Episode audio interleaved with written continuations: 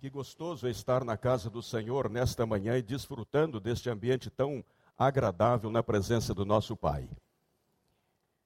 Eu observo que o Espírito do Senhor está aqui, está trabalhando a nossa mente, o nosso coração.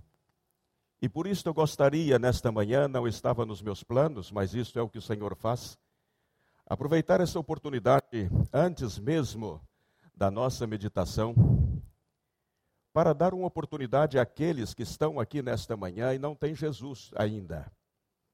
Aqueles que nos estão visitando, mas que não fizeram de Jesus o seu Salvador e o seu Senhor. Esta pode ser a sua manhã, este pode ser o seu momento. E por isso eu gostaria de dar-lhes esta oportunidade. Se todos os que estão aqui já têm a certeza da sua salvação, não passa nada, o Espírito Santo vai trabalhar igual. Mas a verdade é que eu gostaria de dar esta oportunidade e eu gostaria que todos repetíssemos neste momento, juntamente comigo, esta expressão: só Jesus Cristo salva. Vamos juntos? Só Jesus Cristo salva. Outra vez? Só Jesus Cristo salva. Uma vez mais. Só Jesus Cristo salva. Salva o pecador, salva o homem que deseja ser salvo, salva para a eternidade, salva aquele que está buscando a salvação aquele que tem o seu coração aberto e receptivo às coisas do Senhor. Assim que neste momento eu gostaria que todos curvassem as suas cabeças e quero dizer-lhe o seguinte: se você ainda não tem Jesus como seu Salvador pessoal, e eu disse que esta pode ser a sua manhã, pode ser o seu momento especial, o momento em que o Espírito Santo já deve estar trabalhando o seu coração, estimulando, inclusive, a tomar uma decisão efetiva, real com Jesus Cristo. E por isso, neste momento, eu quero orar. Mas eu quero orar somente com aqueles que desejam a salvação em Cristo. E vou orar e você vai repetir comigo aquilo que eu vou dizer. A minha oração não tem nenhum poder salvífico, mas a verdade é que eu quero ajudá-lo, como também fizeram comigo há 61 anos. Eu aceitei a Cristo como meu Salvador. Este ano está completando 61 anos que eu aceitei a Cristo como meu Salvador pessoal. E assim fizeram comigo, e eu gostaria de fazer com você também. Se você sente que Jesus pode mudar a sua vida, pode dar-lhe outro sentido à sua vida, se você sente que realmente eh, Jesus tem poder para mudar o, o, o, rumo da sua vida e do seu lar, da sua família, etc., você vai orar comigo neste momento. Mas se você sente que a sua vida como está está bem, que Jesus não tem autoridade, nem liberdade, nem poder para transformar nada na sua vida, se tudo como está está muito bem, então você não precisa orar comigo. Absolutamente. Você não precisa orar comigo. Mas você vai orar comigo se realmente sente que Jesus pode mudar o rumo da sua vida. Vamos orar? Feche os seus olhos. Repita em silêncio comigo a oração que eu vou fazer. Mas se você orar comigo nesta manhã, depois eu vou pedir para você levantar a sua mão, porque eu creio no poder da oração e eu quero orar por você. Eu quero orar por você especificamente. Então você vai levantar a sua mão depois da oração, se você fizer essa oração comigo. Vamos orar? Repita comigo em silêncio. O seu vizinho do lado não tem por que ouvir a sua oração. Oremos. Querido Deus, neste momento, eu acabo de compreender que só Jesus Cristo salva. Eu entendo que não há outra maneira de conseguir a salvação. Por isso eu creio que Jesus, somente Jesus, é o meu Salvador e é o meu Senhor. Neste momento, querido Espírito Santo, tu que és Deus com o Pai e com o Filho, eu quero pedir-te para que tu escrevas o meu nome no livro da vida. Porque eu creio que Jesus, somente Jesus, é o meu Salvador e é o meu Senhor. Enquanto todos estamos assim, com as cabeças baixas e orando, eu gostaria de conhecer aqueles que estão orando comigo. Levante suas mãos, aceitando a Cristo. Graças a Deus, graças a Deus, graças a Deus por todas estas vidas. Aleluia por isto, aleluia por isto. Eu vou pedir-lhes para que, por favor, estejam neste momento, pongam-se de pé. Eu gostaria de orar por vocês. Os que fizeram a sua decisão neste momento, Pongam-se de pé, por favor. Por favor, para que eu possa orar pela sua vida. Aqueles que levantaram as suas mãos, levantem. Pode pôr-se de pé. Aleluia. Por todas estas vidas preciosas ao Senhor. Aleluia. Aleluia. Querido e amado Pai, neste momento, Senhor Deus, nós não conhecemos o interior de nenhuma destas pessoas, mas tu sabes exatamente o que é que passa em cada coração e em cada mente. E gostaríamos de pedir, Senhor Deus, para que tu possas abençoá-los rica e poderosamente, dando-lhes cada dia a convicção mais profunda da sua salvação em Cristo Jesus. Sabemos, Pai, que este é um momento tão precioso na nossa vida, porque tu acabas de assumir o comando da nossa vida para conduzir-nos, Senhor, segundo o teu parecer. Pai, por favor, mantenha os teus anjos ao redor destas vidas e falas entender a cada momento o teu propósito, os teus projetos para as suas vidas e que possam ajustar-se, Senhor Deus, àquilo que tu queres para as suas vidas em o nome do nosso querido e amado Salvador. Amém e amém. Aleluia. Podem sentar-se, queridos, que, que coisa bonita. Que Deus os abençoe e muito. Agora, falando no Sudão, é interessante. Faz alguns anos, a nossa igreja começou o seu processo, o seu programa de missões. E ao começar o seu programa de missões, recebemos uma notificação da ONU, através da ONU, que mandou uma carta para algumas entidades e nossa igreja recebeu. E nós pudemos comprar a liberdade de 19 irmãos nossos no Sudão que estavam escravizados pelos muçulmanos. 19, nós compramos 19 é, carta de liberação de alforria dos nossos irmãos cristãos evangélicos que estavam escravizados pelos, pelos muçulmanos que roubavam os evangélicos para transformá-los em escravos. E isto para nós foi uma grande bênção e um privilégio poder fazer isto, né? fazer isto. Deus nos chamou para a obra missionária e no ano 74 nos apresentamos à nossa junta e no ano 75 já estávamos ao serviço da nossa junta. Isso já faz alguns anos. E começamos a nossa trajetória missionária no Paraguai. Hoje à noite os nossos irmãos saem para o Egito. Naquele tempo nós saímos para o Paraguai. Mas a situação da nossa junta era totalmente diferente. Era outra situação, outro momento. E o mais interessante é que fizemos a nossa viagem até Guaíra, de ônibus, e de Guaíra fomos para Saltos del Guairá. Chegamos ali, minha família e eu, meu filho mais pequenino, que tem hoje 38 anos, ele tinha apenas quatro meses ou cinco meses. Chegamos e a nossa casa era diferente daquela que nós tínhamos aqui no Brasil. A nossa casa era a casa do caseiro da missão no Paraguai. Ela é feita de madeira, as, made as tábuas secaram, as brechas ficaram mais largas, o frio entrava com muito mais facilidade, não tínhamos móveis. Naquele tempo não era, não podemos levar o dinheiro para comprar os móveis como hoje a nossa junta faz, é tudo tão diferente. Mas naquele tempo, para conseguir a cama para o meu filho, o bercinho para o meu filho, eu fui no, na lixeira que nós tínhamos e consegui ali, pelo menos, encontrar duas cadeiras que não tinham patas, mas pude fazer, pôr as patas, as quatro patas, e fazer um bercinho para o meu filho mais pequeno. E depois, como não tinha uma cama de casal, nós conseguimos também nessa mesma lixeira um sofá que tinha um buraco muito grande no meio, mas nós enchemos de roupa e de jornal, etc. E fizemos ali a nossa cama e durante os meses nós estivemos vivendo ali.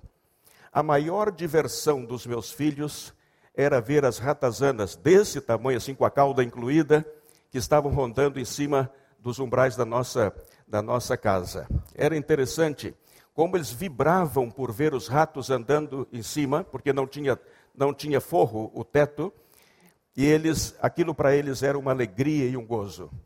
Mas que gostoso era estar com a minha família ali para servir ao Senhor.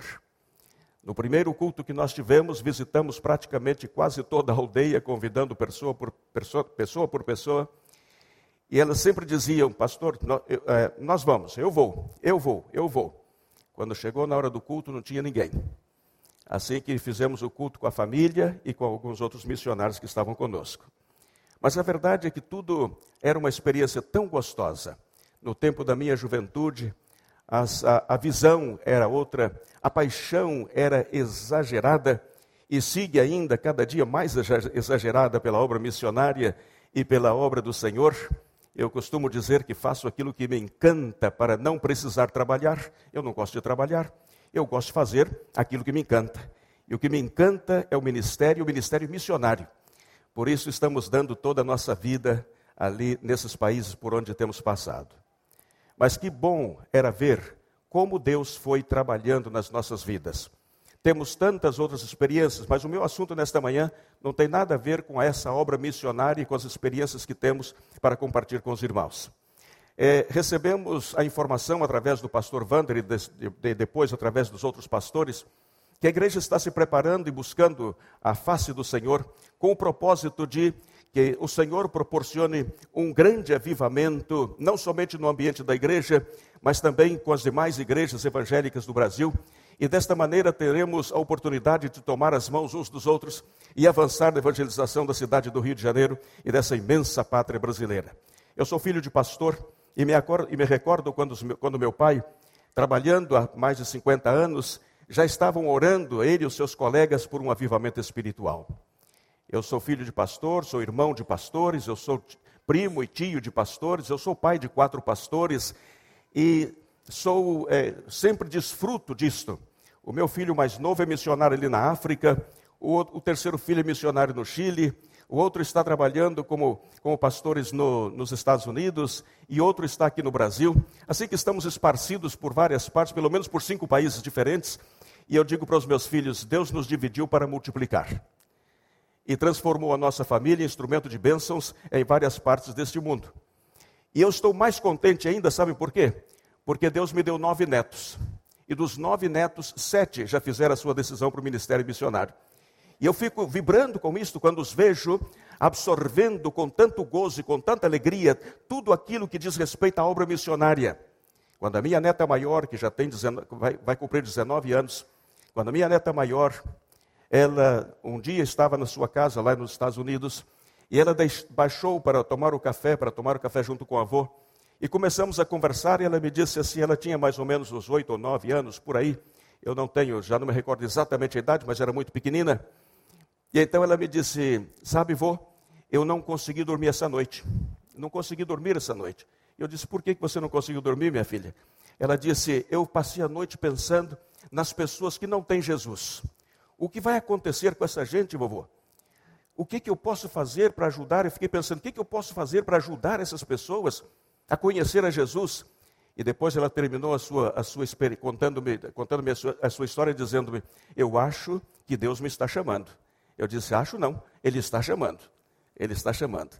E ela está se preparando na universidade para depois ir para o seminário complementar os seus estudos e então sair como missionária nas mãos do Senhor, como os outros netos também estão fazendo. Eu amo aquilo que faço de verdade.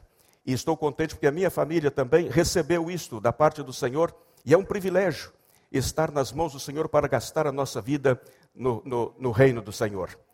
Sou pastor há 43 anos, estou cumprindo agora 43 anos como pastor, e uma vida desfrutando sempre da presença e da orientação do nosso Deus.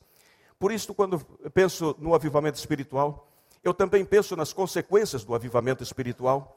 E as consequências, uma das consequências do avivamento espiritual é o despertamento de muitos e até mesmo milhares de jovens para aceitar o desafio da evangelização nacional e o desafio da evangelização mundial. Nós estamos necessitando obreiros em várias partes do mundo, em todas as partes do mundo. Mas especialmente em Espanha nós temos uma situação tão caótica desde o ponto de vista eh, religioso e espiritual, cristão, evangélico, que a mim me impressiona como nós temos tanto trabalho pela frente.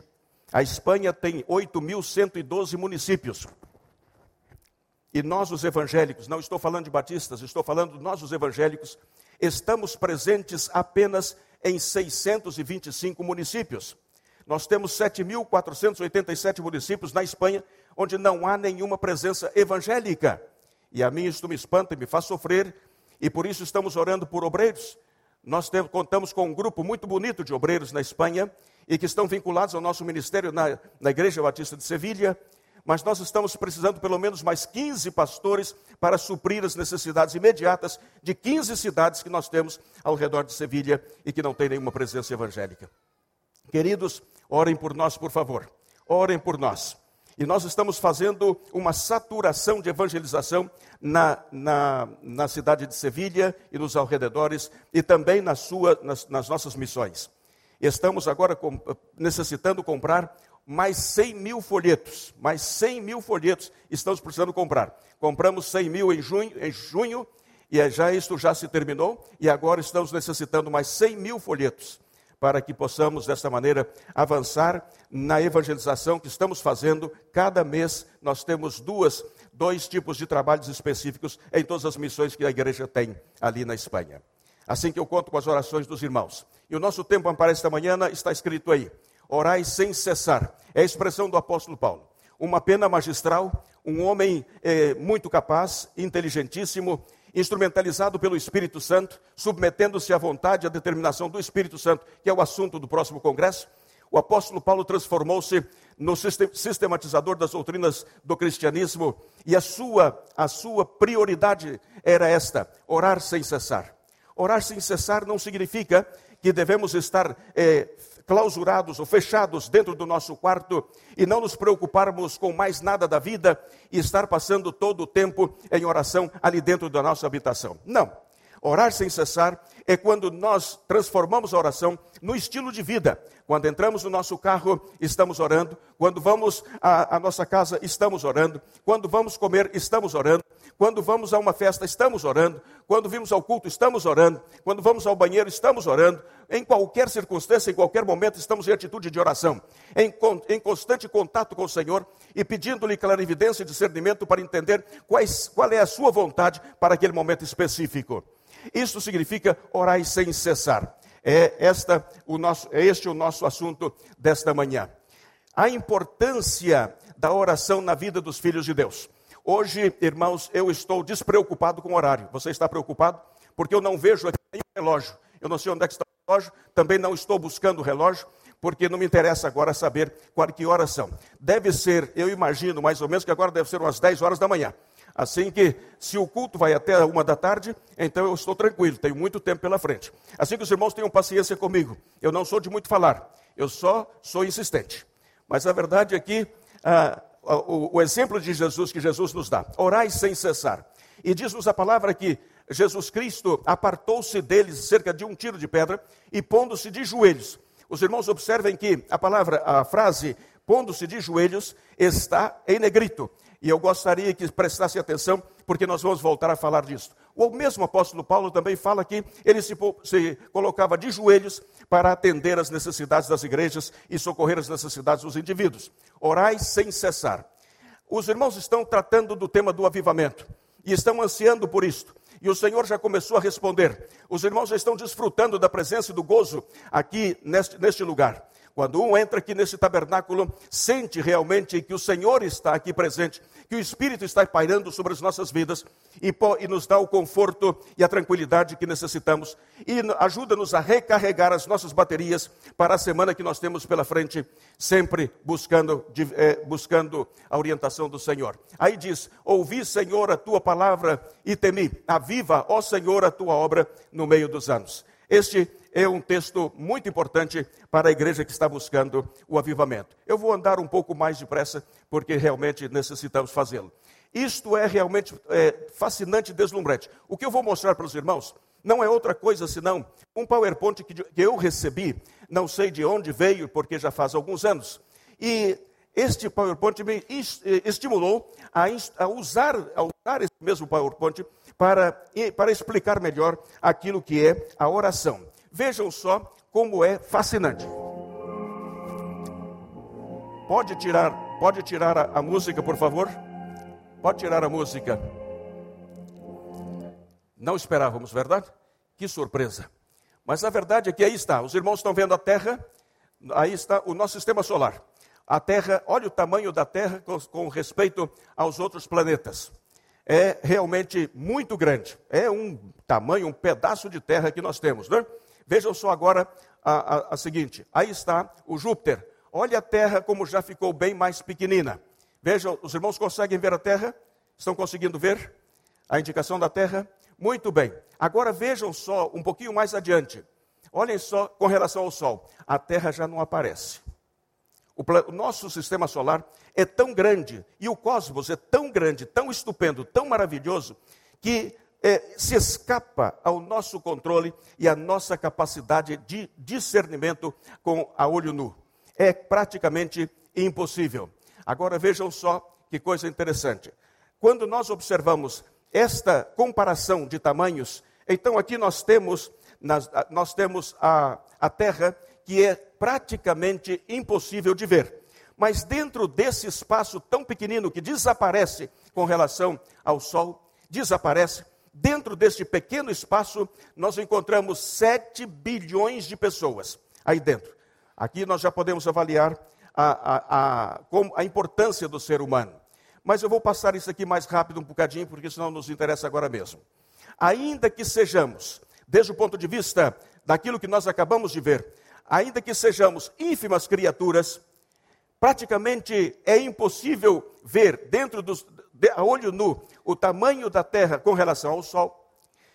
Dentro desse planeta há 7, 7 bilhões de pessoas. 7 bilhões de pessoas que cada uma, se tem intimidade com o Senhor, aquelas especialmente que têm intimidade com o Senhor, e que podem instrumentalizar os seus joelhos dentro do seu recôndito, lá no recôndito do seu lar, dentro de sua habitação, do seu, do seu quarto, ela com seus joelhos dobrados, ela pode, ela pode conversar com o Criador e falar com ele e apresentar-lhe todas as nossas as suas necessidades. Vejam só, porque nós temos um instrumento que é maravilhoso que se chama oração. Oração. A oração é o instrumento que nós temos à nossa disposição para mover o coração de Deus, mover o Criador do cosmos, mover o Criador também desse sistema solar, mover toda, todo o mundo, a terra, inclusive, mover o coração de Deus para que Ele possa nos dar as orientações daquilo que devemos fazer para benefício do próprio homem. Agora vejam os irmãos, a oração é conversação com, é conversa com Deus.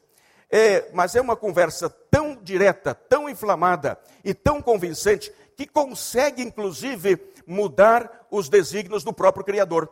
Não parece absurdo isto? Alguém poderá dizer, mas como é possível que Deus vai mudar os seus desígnios exatamente porque eu estou dentro da minha casa orando e conversando com Ele? Mas Deus dá importância incalculável a cada um de nós a cada um de nós que dobramos os nossos joelhos e apresentamos as nossas lutas e dificuldades diante do Senhor.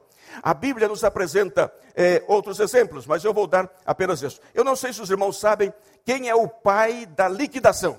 O pai da liquidação. O primeiro homem que apresentou a ideia da liquidação do mundo. Quem é o pai da liquidação? Ele se chama Abraão. Abraão. A Bíblia diz que Deus determinou que ia destruir as duas cidades. E Abraão saiu em defesa das duas cidades e disse-lhe ao Senhor: Mas, Senhor, se tiver 50 justos ali naquela cidade, o Senhor vai, vai destruir a cidade? O Senhor disse: Por amor aos 50, eu não vou destruir. Mas, Senhor, e se tiver 45? Aí entrou o processo da liquidação. Eu não sei onde é que ele tinha aprendido isso, mas ele aprendeu. Ele sabia. Deve ter nascido do seu coração, né? Senhor, 45. Será que o Senhor destrói? Não não destruiu por amor aos 45. E 40. E aí Abraão foi descendo o número, foi baixando o número, até quando chegou ao número 10, e diz a Bíblia que Deus se foi e Abraão também. É verdade. Mas aqui tem uma outra coisa, e Deus, Deus mudaria os seus desígnios se tivesse alcançado ali o número que Abraão, que Abraão havia proposto. Mas a verdade é que temos na Bíblia um caso muito interessante. A história de Ezequias. Ezequias, diz-nos a Bíblia, que era um bom rei. Deus o colmou de riquezas, de glória, era um homem que realmente andava em sintonia com o Senhor, teve os seus percalços, obviamente, como todo ser humano, teve as suas falhas, mas isto é natural no ser humano, isto forma parte da nossa própria constituição, é, cometermos equivocações. E então, o Ezequias, que era um homem também segundo o coração de Deus, é, recebeu a visita do profeta Isaías na sua recâmara. E Isaías chegou com uma notícia trágica, fatídica, e se apresentou a Ezequias e ele disse: Prepara-te, porque o Senhor diz que você vai morrer. Vai morrer. Prepara as suas coisas, porque você vai morrer. Isto afetou profundamente o coração do rei. E diz-nos a palavra que Ezequias, Isaías transmitiu a mensagem e foi saindo para, para voltar à sua casa.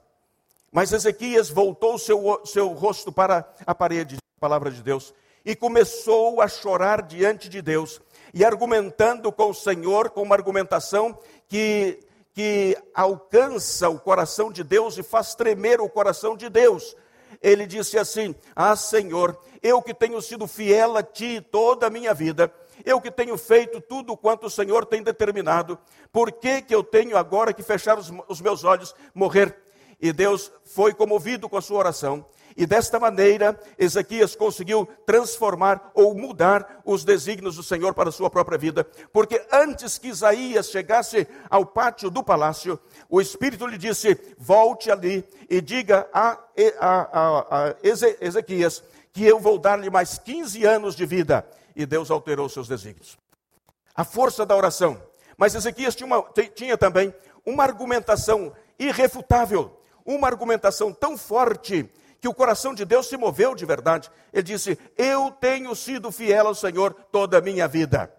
Aí está um dos segredos. Quando nós somos fiéis ao Senhor, realmente as nossas orações podem mover o coração de Deus.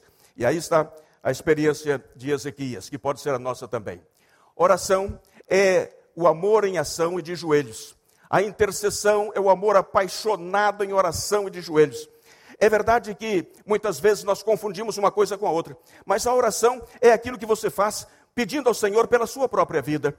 Você está conversando com Deus, apresentando-lhe as suas inquietudes, os seus problemas, as suas interrogações, as suas dificuldades, aquilo que está surgindo no seu dia a dia. Quando você sai para trabalhar, quando você chega do seu trabalho, quando você tem um problema familiar, tudo isso você conversa com o Senhor sobre as suas próprias necessidades. Isso se chama oração. Mas quando você ocupa o lugar de um terceiro, de uma outra pessoa, quando você se põe diante de Deus para orar pelos seus filhos, para orar pela sua esposa, pelo seu marido, pelas pessoas que estão ao seu redor, então você coloca-se no lugar do intercessor.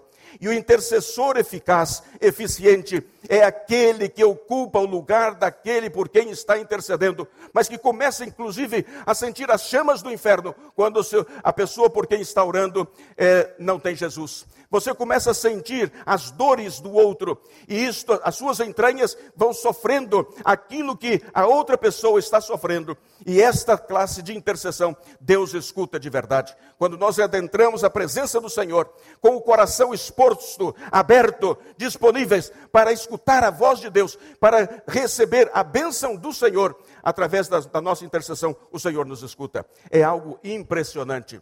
Então, a oração é o amor em ação e de joelhos, mas a intercessão é um amor apaixonado, desenfreado pelo, por, pelas pessoas as quais amamos e queremos que Deus resolva os seus problemas. Orar é entrar no coração de Deus, é descobrir os seus desejos, os seus projetos, as suas determinações para a nossa vida. Isto é orar, é entrar no coração de Deus e conseguir discernir com clara evidência de verdade o que Deus tem para a nossa vida em particular. Este poder tem a oração, é coisa extraordinária. Orar é expor-se diante de Deus, é abrir-lhe a porta do seu coração, da sua alma e permitir-lhe um exame na nossa vida íntima. Sabem que algumas pessoas têm medo de orar? Tem medo de orar porque tem medo dos olhares perscrutadores de Deus que vão alcançar todos os rincões da nossa alma e discernir tudo o que vai dentro do meu pensamento. E as pessoas pensam que isso é temeroso e por isso alguns têm dificuldade de orar. Mas a oração é uma, algo tão especial, porque quando abrimos a porta da nossa alma, Deus vai discernindo tudo aquilo que Ele sabe. É verdade que o Senhor também é onisciente não precisaria dessas metodologias. Nós as usamos exatamente para que podamos entender, como seres humanos, como a maneira como Deus atua na nossa vida. Oração é audiência privada com o Pai na sala do trono da graça. Eu já dei aqui a explicação desta, desta definição, não é? Já conversei com os irmãos aqui na vez anterior. Mas eu vou voltar a repetir, porque pode haver muitas pessoas aqui que não conheçam essa definição. De, essa definição eu estava diante do Senhor e cada vez que vou conversar com meu pai, eu levo um caderno para ir apontando tudo aquilo que ele vai ditando ao meu coração. E eu estava pedindo ao Senhor uma nova definição de oração. Eu, eu disse-lhe, Senhor, eu sei tantas definições de oração, e eu sei que vocês, que os irmãos que estão aqui, todos têm as suas próprias definições de oração, mas a verdade é que eu gostaria de ter algo novo, Senhor, para que eu pudesse trans, é, passar às pessoas. E então, enquanto estava orando, o Espírito me disse: oração é audiência privada com o Pai na sala do trono da graça.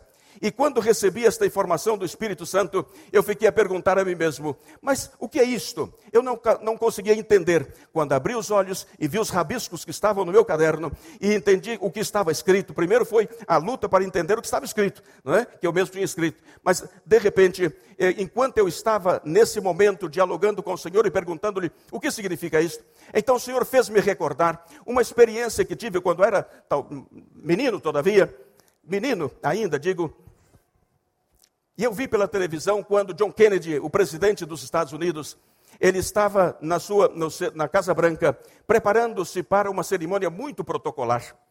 E, naquela, e naquele momento, para que alguém pudesse entrar naquele salão especialmente preparado para aquela cerimônia, ele ia receber as credenciais dos embaixadores acreditados nos Estados Unidos, os novos embaixadores. E ali não podia entrar ninguém que não estivesse credenciado, que não tivesse autorização expressa do presidente.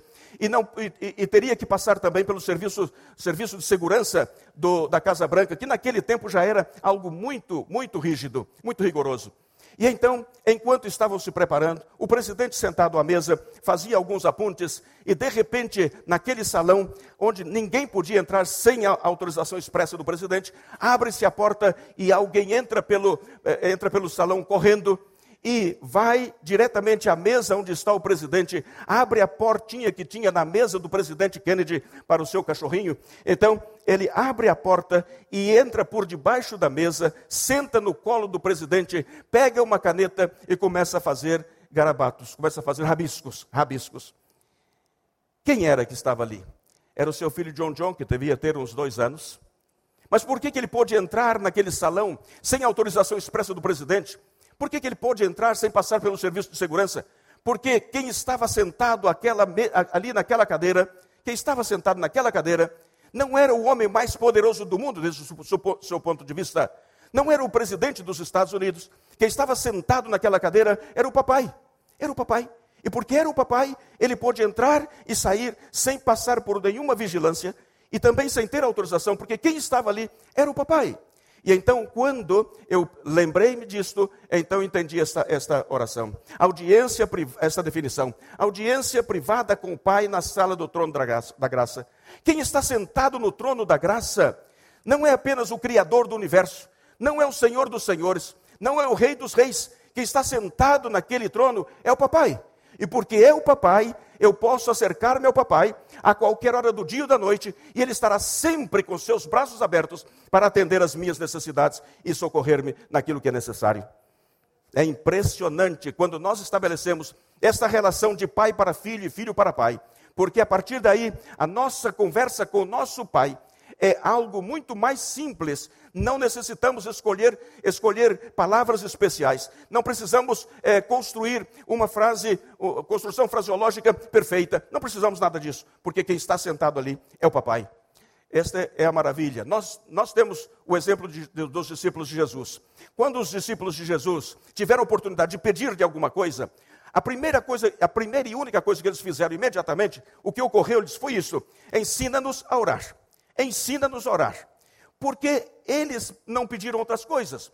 Não lhe pediram, por exemplo, uma vida cômoda para eles e para seus familiares. Não pediram uma casa bonita, não pediram um camelo de primeira, um Ferrari que era um camelo bonito, não pediram nada disso. Eles não pediram, inclusive, que, que lhes livrasse das perseguições, das perseguições e da morte. Não, eles pediram, Senhor, ensina-nos a orar. Porque eles descobriram pelo exemplo de Jesus que a chave que abre todas as portas se chama oração.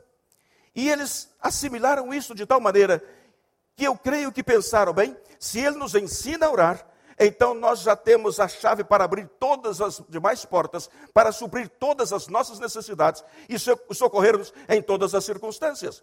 O irmão tem à sua disposição a chave de ouro. Não é a chave da cidade do Rio de Janeiro. Você tem a chave que abre as portas dos céus.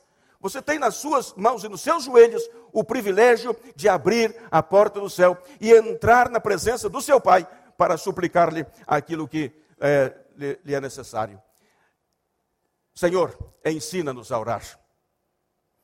Um pensamento ou outro sobre a oração. Tudo que está entre comilhas, tudo que está entre aspas, é, são pensamentos que saquei de outras, de outras partes. A preocupação principal, a principal preocupação do diabo é evitar que os crentes orem. Não lhe preocupa os estudos sobre a oração. Não lhe preocupa as obras e práticas religiosas quando não vêm acompanhadas de orações. Ele ri do nosso esforço, ele menospreza a nossa sabedoria, mas treme quando nós oramos. Treme quando nós oramos. Diz a palavra de Deus em Santiago capítulo 4, versículo 7: Sujeitai-vos, pois, a Deus, resisti ao diabo e ele fugirá de vós. Algumas pessoas têm medo, têm medo de Satanás. Mas se você é um filho de Deus e você tem esse instrumento tão poderoso, quem tem, quem tem que ter medo de você é o diabo. Ele que tem medo de você. Você não precisa temer absolutamente a nada, porque você tem a chave que abre a fonte do poder descendo sobre a sua vida para lutar contra as hostes do inimigo, diz-nos a palavra de Deus. Um dia sem oração, um dia sem bênção. Uma vida sem oração é uma vida sem poder. Só, só somos onipotentes quando nós estamos de joelhos de verdade. Muitos creem no poder da oração e gostam de ouvir falar sobre a oração, mas são poucos os que oram. Jesus Cristo disse assim: Onde estiver dois ou três reunidos em meu nome, ali estarei no meio deles. Sabem por que Jesus pensou nisto, desde o meu ponto de vista? Jesus disse isto exatamente porque pensava nos cultos de quarta-feira e de quinta-feira nas igrejas batistas. Ele pensava nisso. Ele dizia assim: bem, como vão ser dois ou três mesmo? A igreja tem tantos, tantos membros, mas vão ser só dois ou três com, com relação ao tema da oração. Então, Onde estiver, ele diz, para confortar-nos a nós, os que estamos ali, ele diz: onde estiver dois ou três, eu estarei com vocês. E isso nos dá uma tranquilidade, porque ainda que a maioria dos crentes, envolvidos com as suas atividades normais e até com razão, alguns deles não podem vir, mas não podem vir à casa do Senhor, os dois ou três são abençoados. É? Ele pensava no culto de quarta-feira, em algumas igrejas, e no culto de quinta-feira. Por que devemos orar? Isto é rapidamente porque não temos outra alternativa válida para a vinda do, do avivamento. Se a igreja quer um avivamento espiritual, terá que pagar o preço. Eu não conheço nenhuma história de avivamento na, no, no, no, mundo, ocorrido no, no, mundo, que não tenha sido precedido por mu muita oração. Precedido por muita oração. Se nós queremos um avivamento, irmãos, o culto de quinta-feira tem que estar maior do que o culto de domingo. Isso é o que o Senhor está esperando. Se o irmão está orando por um avivamento, colabora com o Senhor. De que maneira você pode colaborar com o Senhor? Dando, emprestando seus joelhos ao Senhor, para que Ele possa realizar o avivamento e fazer descer o poder do Espírito Santo sobre a igreja.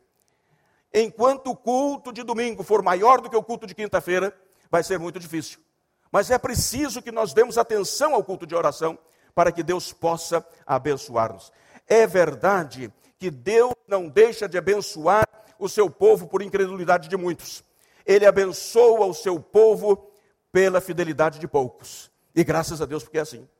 A verdade é que, se você busca uma fidelidade diante do Senhor, então Deus vai te abençoar.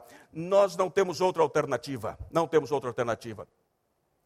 Também porque esse ministério pode ser desenvolvido a tempo completo, sem necessidade de interrupção. O intercessor pode estar em casa pode estar no trabalho, pode estar na escola, pode estar na rua, pode estar no hospital, pode estar na cadeia e seguir orando.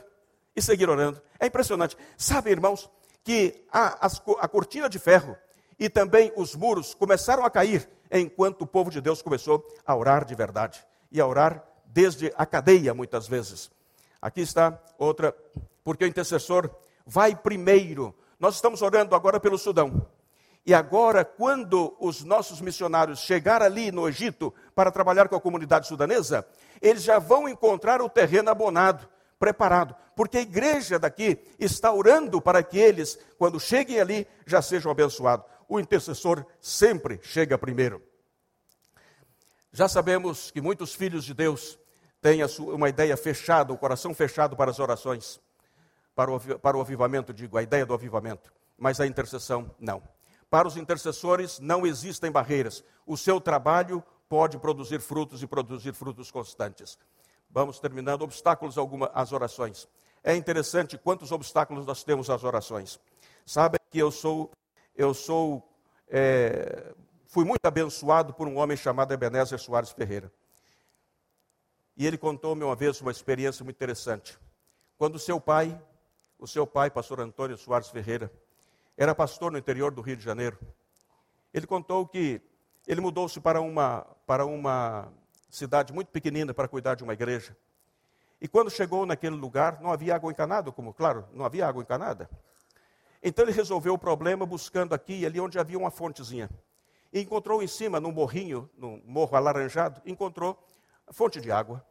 Então o que ele fez? Ele fez um pequeno tanque e arrumou, é, é, como é? Bambu, bambu, varas de bambu, quitou os nós da vara de bambu, foi juntando uma a outra, até que ele pôde canalizar a água desde aquela pequenina fonte até a porta da cozinha. E a mulher ficou louca de contente. Disse, que maravilha, agora tenho água encanada. Porque estava na porta da cozinha. Não precisava já ir buscar água na cabeça. Mas um dia qualquer, quando se levantaram pela manhã, a água, a, a água tinha secado. Tinha secado. Aí o, o pastor Antônio disse: Agora o que, que passou? Subiu pensando que a água tinha secado, a, a, a fonte tinha secado, mas quando chegou ali viu que ela estava transbordando. Então ele meteu a mão no, no tanque e foi ver o que, que, havia caído dentro. E de repente ele encontrou um ratinho que caiu, caiu estava morto, morreu afogado. E foi justamente na parte que saía água, obstruiu o canal. Obstruiu. Eu estava nos Açores trabalhando e nós tínhamos é, o nosso local de cultos que nós havíamos comprado. Uma noite choveu muito, mas choveu muito. E aí um irmão me chamou e disse, pastor, o nosso templo está alagado. E eu disse, mas o que passou? Alguma telha quebrou, etc. Aí fui para lá com ele. Eu pedi para ele subir, ele subiu e disse, pastor, aqui a canaleta está cheia de folhas secas e entupiu o passo da água. Então foi preciso limpar e a água outra vez fluiu. Obstáculos à oração. A Bíblia diz que nós somos fontes de água viva, nós somos rios de água viva. Aquilo que vem do Senhor nós passamos para os outros. E é verdade. Mas há alguns obstáculos à nossa, à nossa vida de oração e não podemos, precisamos limpar. Talvez na sua vida exista um ratinho, um ratinho na sua vida, que está impedindo que o avivamento chegue à sua vida, que é a falta de perdão. Falta de perdão. Esse é um ratinho que destrói a nossa relação com Deus. Quando Jesus nos ensinou a oração do Pai Nosso, com todo o respeito que tenho e, e, e, e reconhecimento de tudo, eu quero dizer que o meu, o meu Senhor Jesus foi muito inteligente quando ele fez, nos ensinou essa oração. Porque ele disse o seguinte: ele disse que nós devemos orar assim: Pai, perdoa-nos as nossas dívidas, as nossas faltas, as nossas ofensas, assim como eu perdoo os meus devedores. Ele quer dizer com isso, Jesus tirou dos ombros de Deus a responsabilidade de nos perdoar se nós não perdoamos. Se você não é capaz de perdoar, não faça essa oração nunca. Porque se cada vez que você fizer essa oração, você vai dizer: Senhor, não me perdoe se eu não perdoo o meu devedor. Porque Jesus disse: Pai, perdoa-nos assim como eu perdoo. E sabe que no seio da igreja muitas vezes há pessoas que não compreendem isso e que guardam rancor, que guardam roces, que guardam tristeza uns com os outros. Isso é tão impossível, é tão, é tão incongruente com a vida cristã, e é tão incongruente com o avivamento espiritual, que Deus não pode trabalhar. Enquanto a sua vida não estiver liberada realmente do ressentimento, da tristeza e da falta de perdão, você não pode ser abençoado. É que é muito difícil, porque é uma coisa incongruente com a outra, é incompatível. A bênção com a falta de perdão. Então, se você liberar perdão, não esteja preocupado se a pessoa tem culpa ou se não tem culpa. Libera perdão. E se você sente que é culpado, vai correndo hoje mesmo à pessoa e diga-lhe: Eu preciso que você me perdoe e eu te perdoo também. Para que você possa restituir a sua relação com o Senhor e receber as abundantes bênçãos do Senhor. Aquilo que a falta de perdão não permite que Deus nos abençoe abundantemente. Sabem o que eu vejo algumas vezes? Eu vejo alguns crentes que chegam capengando, tristes, caídos, etc. E que dizem, pastor, é que Deus se esqueceu de mim. Deus se esqueceu de mim. Ele não me ajuda. Eu oro tanto e não tenho respostas. Mas eu pergunto: você tem algum problema com alguém? Não, eu não tenho problema com ninguém. Só que Fulano me ofendeu isso, fez aquilo, etc. Você já perdoou? Não. Então, meu filho, o que você está esperando de Deus? Libera perdão. Deixa isso de lado. Limpa o seu coração e seja fonte e canal de bênção do Senhor, Deus vai ouvir a sua oração, mas se você liberar perdão. Outra coisa interessante é a linguagem enganosa e fraudulenta. Cada vez que uma pessoa se decide, eu tenho oportunidade de conversar com elas. E uma das coisas que eu digo sempre é o seguinte: agora você vai precisar ver o dicionário da língua espanhola e começar a trocar o seu vocabulário. O crente salvo e redimido por Jesus não pode usar palavras que Jesus não usaria, nem de brincadeira. Não pode usar palavras que Jesus não, não, não usaria. Se Jesus contasse a piada que você contou, aliás, ele poderia contar a piada que você contou? Então, nós temos que ter cuidado com o nosso vocabulário, pureza na, no que falamos, pureza no que pensamos. É verdade controlar a mente é muito difícil, mas a verdade também é que podemos fazer, pelo menos dentro da nossa capacidade e esforço que temos. Mas a verdade, irmãos, é que é preciso, é preciso buscar uma, uma linguagem própria para a sua vida e para a vida do, da sua vida e para honrar o Senhor. Não é possível fazer as coisas e falar aquilo que Jesus não pode falar. Interessante, deixa eu passar um pouquinho aqui, porque voltaram atrás um pouquinho, né? Além da linguagem dolosa, nós temos também esta seguinte, que é a falta de reconciliação com os nossos irmãos ofendidos. Sabe, irmãos, que há alguns entre nossa comunidade que não são capazes de reconciliar uns com os outros. Uma vez eu estava havia terminado de pregar na nossa igreja e o culto tinha sido uma benção, uma coisa extraordinária. Isso lá nos começos, quando chegamos a Sevilha. E a igreja estava muito dividida, havia muitos problemas, etc. Os crentes entravam, o nosso templo é um templo muito grande. Aqueles que conhecem sabem o que estou dizendo, é um templo muito grande. Então tem uma, uma porta muito grande e tem duas portas pequenas do tamanho normal. Havia dois grupos, a igreja tinha 45 membros naquela altura. Né? 45, 50 pessoas. Um grupo entrava por uma porta e o outro grupo entrava pela outra. Sentava numa fileira de bancos e outro grupo na outra. Não conversavam uns com os outros e davam culto ao Senhor. Coisa linda, né? Coisa linda. Não falavam uns com os outros. E quando se dirigiam uns aos outros, era para agredir verbalmente.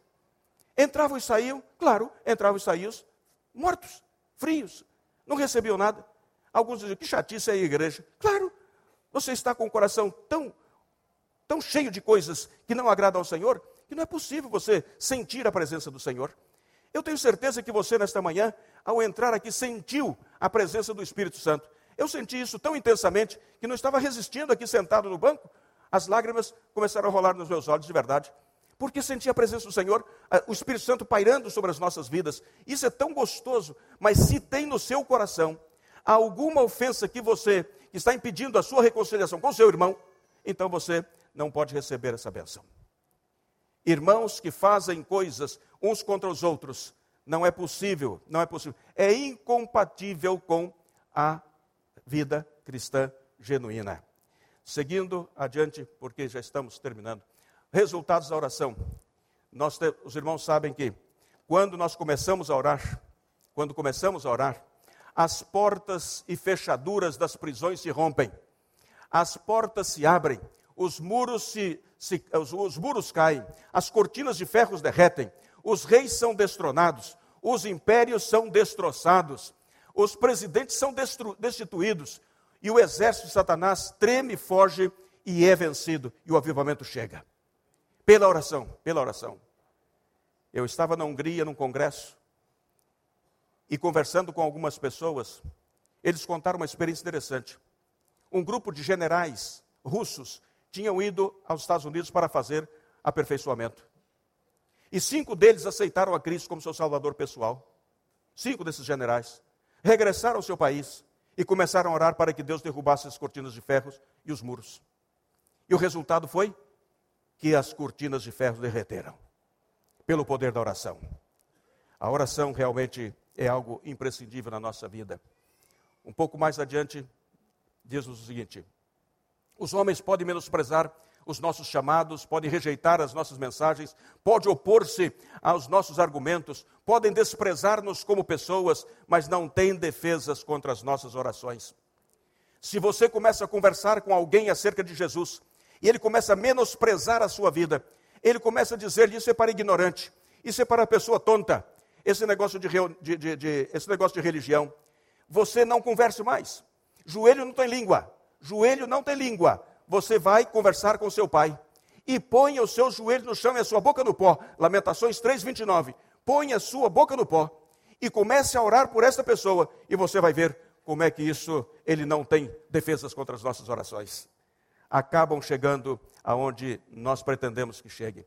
Quando o intercessor começa o seu trabalho, o avivamento chega, as vocações aparecem, os obreiros se apresentam às missões, a visão missionária da igreja vai aumentar, as organizações missionárias recebem suporte financeiro para sustentar a obra missioneira e o intercessor é grandemente abençoado pelo seu trabalho. Mas por que de joelhos? Deixe-me ver ali agora exatamente. Já passei 32 minutos do nosso tempo mas eu quero terminar essa parte, por favor. Tenham paciência comigo neste momento. Por que de joelhos?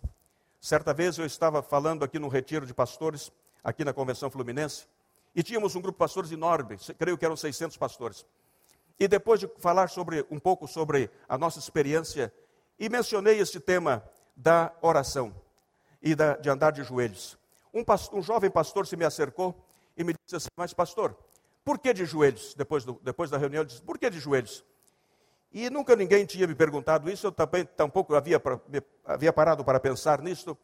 Mas eu disse para ele, enquanto ele estava fazendo a pergunta, eu estava tentando discernir o que, que ele queria dizer. Então fui um pouquinho mais rápido do que ele, e então o Espírito Santo foi me dando respostas. Eu disse para ele: Nós temos pelo menos quatro razões. Eu não tinha nenhuma todavia, mas quatro razões, pelo menos. A primeira razão é porque Deus merece. Ele merece, ele deseja e ele requer. Ele é o Rei dos Reis. Eu disse, você observa no passado e agora um pouquinho diferente, mas com o mesmo respeito. Quando uma pessoa se apresenta ao rei, nosso rei lá na Espanha, a pessoa, se a pessoa, as mulheres fazem vênia, os homens também, agacham a cabeça, antes se ajoelhavam para dirigir-se ao rei.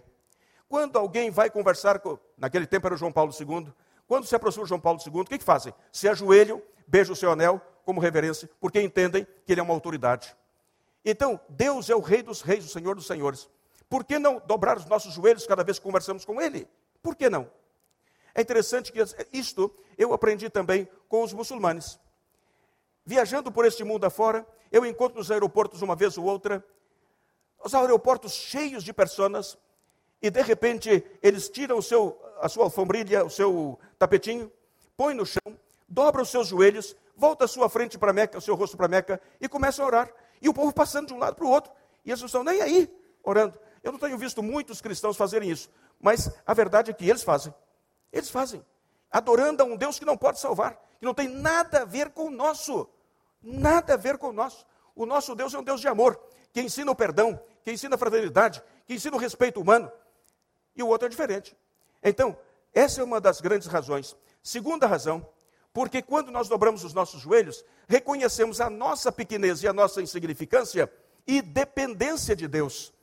Ele é quem cuida da minha vida. Então eu dobro os joelhos, porque eu estou, eu estou dependente totalmente dele. Eu sou tão pequenino e tão insignificante que não vale a pena olhá-lo de pé. É melhor de joelhos. A outra razão é porque é possível que entre pedras nos nossos sapatos. Pedra no sapato toda a gente tem. Eu, quando é, estou em determinados lugares que sinto uma pedrinha no sapato, e eu não posso tirar o sapato porque eu uso uma meia, essas modernas, que tem sempre um furo de um lado e do outro. Meias modernas, né? Então, eu não posso tirar a meia, então eu começo a fazer assim. Não é o que você faz também? É assim mesmo, nós fazemos assim, até que a pedrinha se acomoda nessa parte côncava, então nós ficamos mais um pouquinho tranquilos. Mas a verdade é que nós temos pedras nos sapatos. A pedra no sapato pode ser o seu marido, pode ser a sua esposa, pode ser o seu filho, pode ser o seu vizinho, pode ser o seu chefe, pode ser o seu empregado. A pedra no sapato pode ser o seu sócio, pode ser qualquer um. A pedra no seu sapato. Agora, queridos, quando nós andamos de joelhos, as pedras nos sapatos não nos ferem os pés. Não. Porque andamos de joelhos. E a melhor maneira de tirar pedra no sapato não é dizer ao seu empregado: você não presta, pode ir embora. Não é assim. Você não tira pedra dessa maneira. Você ganha outra pedra. A melhor maneira é você, chegar, você pedir a Deus para que Ele trabalhe os corações. E Deus vai tirando realmente as pedras do nosso, do nosso sapato. Mas precisa caminhar de joelhos. Para isto você tem que dedicar tempo ao Senhor. E em quarto e último lugar, rapidamente, eu tenho 67 anos de vida. E nunca vi até hoje, né? Uma pessoa que está de joelhos ser rasteirada pelo diabo. Ou por alguém. Você já viu? Pelo diabo, sim, mas por alguém. Você já viu? A verdade é que estando de joelhos, o inimigo não pode pôr-nos trampas. Não pode. Se estamos de joelhos de verdade. Estamos de joelhos de verdade. O diabo não pode. E nós temos um inimigo que ele é ele é mestre, ele é mestre em dar-nos o bom para tirar-nos o ótimo. Temos um inimigo que é mestre em dar-nos o bom para tirar-nos o ótimo. Por exemplo, quando você decide tirar o seu tempo a sós com Deus para orar, você vai observar que o telefone toca mais vezes, que os seus vizinhos tocam a sua campainha mais vezes, que os seus filhos o deixam em paz. É impressionante. Quando você se propõe a orar, você recebe a notícia: Fulano eh, foi para o hospital agora. E você deixa tudo e vai ver a pessoa no, hospital. Mas não pode ser assim. A hora com Deus é com Deus. Ele tira, ele tira, nos dá o, ótimo, o bom, mas nos tira o ótimo. O ótimo é estar na presença do Senhor. E nos diz que devemos atender os nossos filhos. E nos diz que devemos ir ao hospital. E nos diz que devemos fazer isso ou aquilo. Que é o bom. É isso mesmo. Mas o ótimo é estar naquele momento na presença do Senhor. De joelhos, o diabo não nos passa rasteiras. Terminando, conclusão. É uma conclusão que tem mais ou menos 30 minutos mais. É verdade. O pior é que é verdade. É, vocês dão um risado, mas é verdade. A oração é para o Filho de Deus tão importante como o ar que respira, como o alimento que come, como a saúde que desfruta. É impossível que Deus mande um avivamento espiritual para a nossa igreja se não dedicarmos tempo à oração. Outra coisa interessante, não precisa bloquear aí, por favor, viu? Está vendo? Eles bloquearam. Deixa-me voltar um pouquinho aqui. Pensando na urgência e magnitude da obra que nós temos pela frente, eu quero deixar aos irmãos esse texto, Lamentações 3:29. Põe a sua boca no pó, talvez assim haja esperança. Põe a sua boca no pó, talvez assim haja esperança. Esse é o pensamento de Crisóstomo. O poder da oração ha dominado a força do fogo, ha amansado o furor dos leões, ha silenciado a anarquia, ha extinguido as guerras, ha pacificado os elementos naturais, ha expulsado demônios, ha destruído as prisões da morte, ha aberto as portas dos céus, é, mitigado as epidemias, é, espantado as fraudes, resgatado as cidades da destruição, detido o curso do sol e freado o poder do raio, A oração é uma armadura todo-poderosa, é um tesouro inesgotável, é uma mina que nunca se esgota, é um céu que nunca, nunca escurecido pelas nuvens, é um firmamento sem tormento, é a raiz, a montanha, a origem de incontáveis bênçãos. Crisóstomo. Que coisa linda, né? E é verdade, e é verdade. Quando o povo de Deus começar a orar pelo Brasil, os irmãos vão ver como o Brasil vai ser diferente no sentido das, no sentido das corrupções, da maldade, das violências com requintes de perversão. Deus vai abençoar a nossa vida, a nossa igreja e o nosso país. Queridos, quero terminar com isto.